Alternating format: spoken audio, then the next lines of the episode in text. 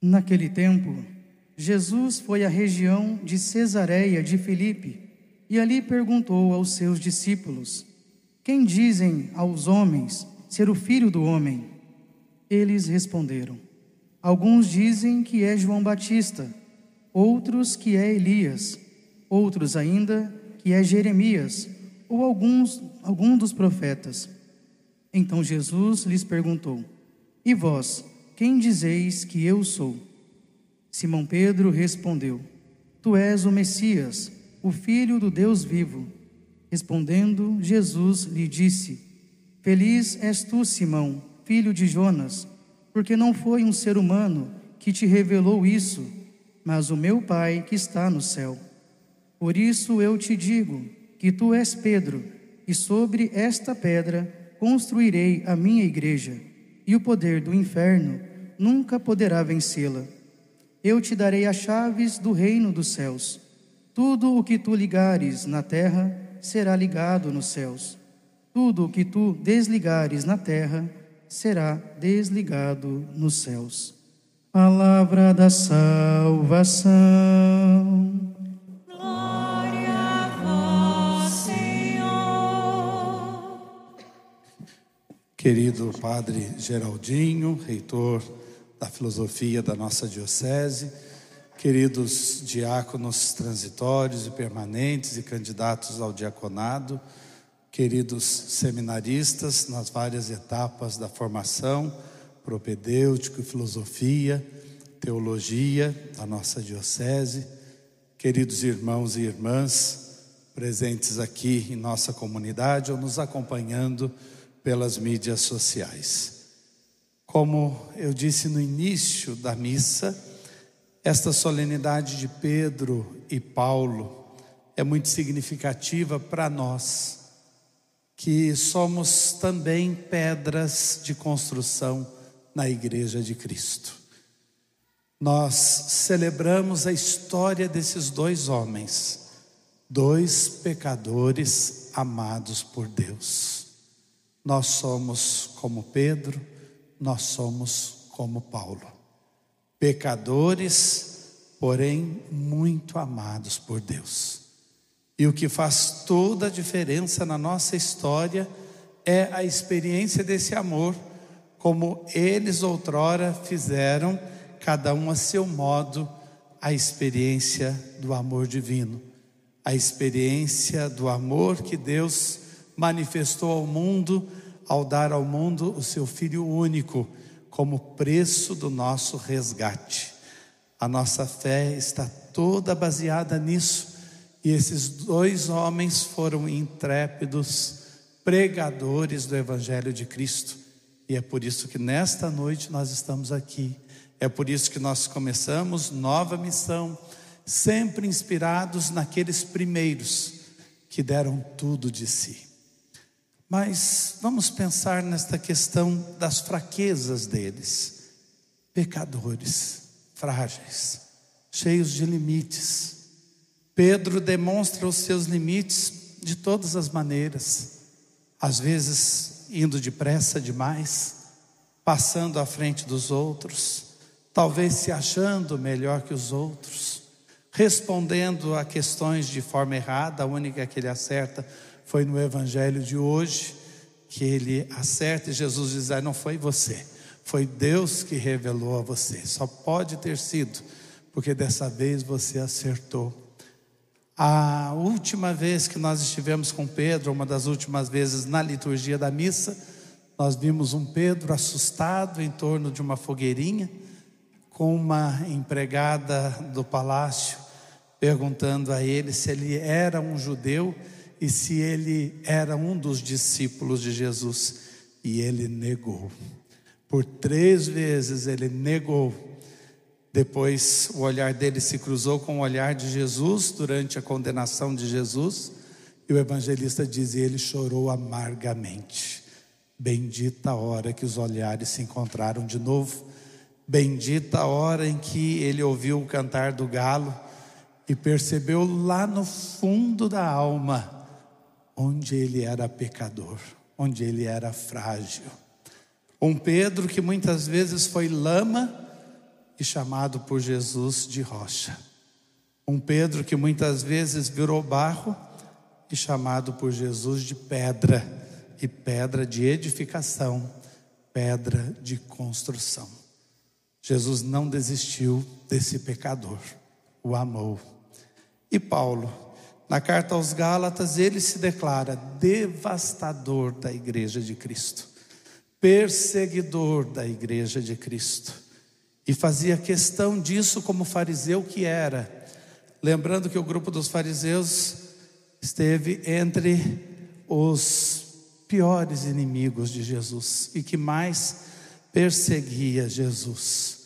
Paulo estava lá para destruir o que Jesus tinha feito. Mas não é que Deus acha um caminho e no caminho, literalmente, Deus se encontra com ele e depois ele vai trazer tanta gente para o caminho. Do caminho de Damasco, ele vai anunciar o caminho do Evangelho e também com suas limitações.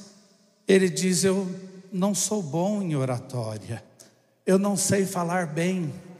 Alguns diziam que ele tinha problemas na fala. Os historiadores dizem isso. Imaginem se não tivesse. Onde é que a pregação de Paulo chega? Não existe nenhum apóstolo mais missionário que ele. Ele é chamado de o apóstolo dos gentios. Ninguém vai conseguir no mundo fazer mais missão do que esse homem. Deus não escolhe os capacitados, não é assim? Deus capacita os escolhidos. Pedro e Paulo são os grandes exemplos disto.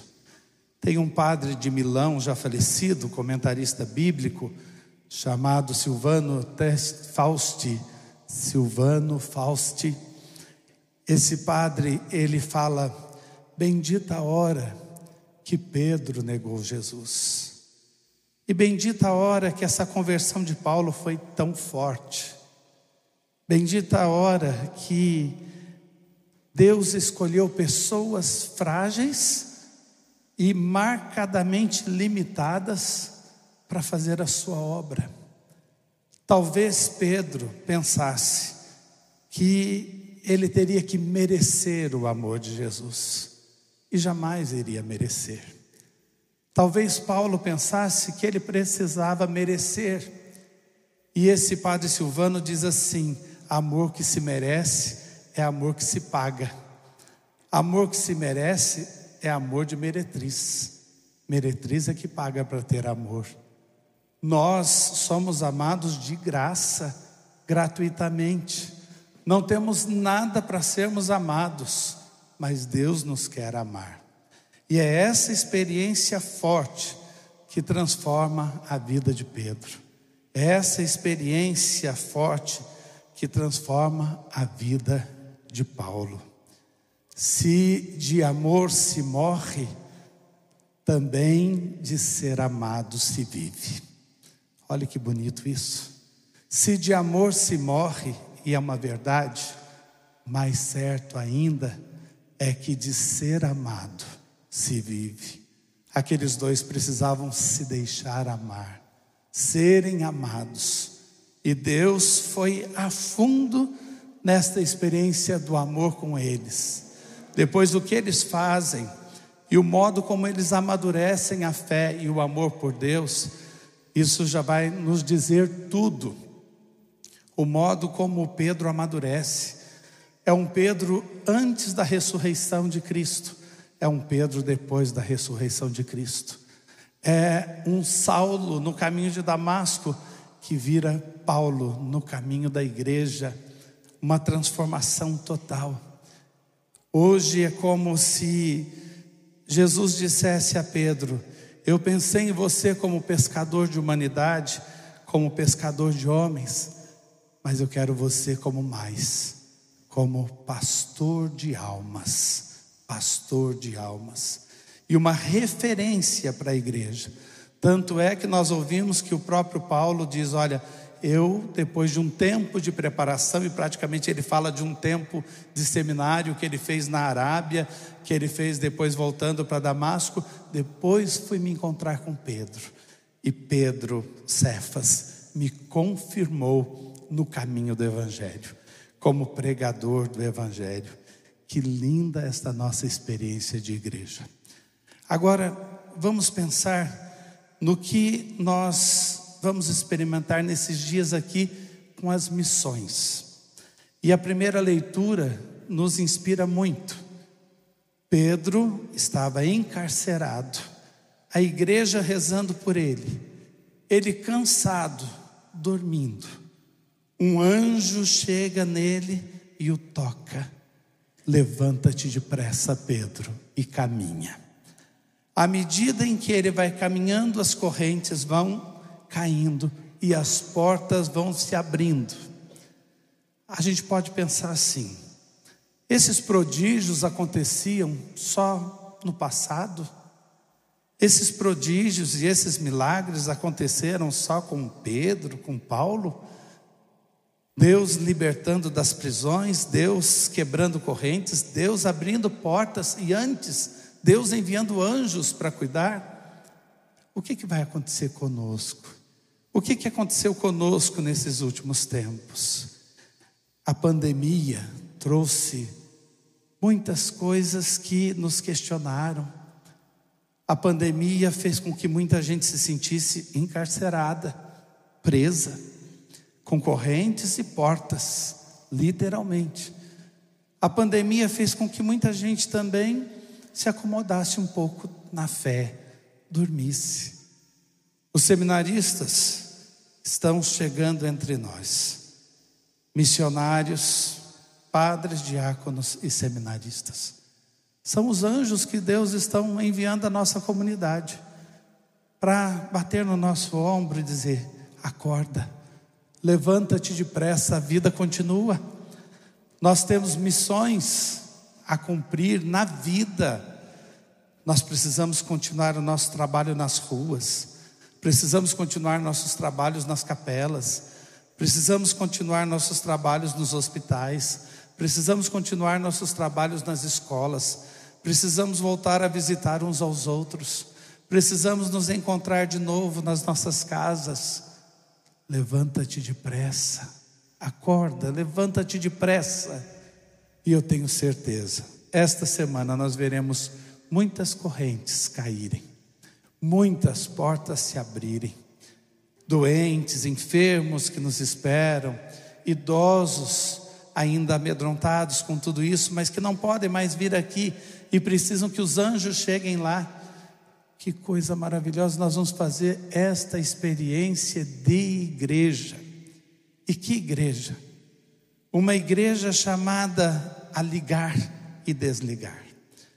Uma igreja que em Pedro é pedra de construção, todos nós também somos, como Pedro, pedras de construção e sobre nós o Senhor levanta esse edifício espiritual que o próprio Pedro vai dizer à comunidade: nós formamos um edifício espiritual.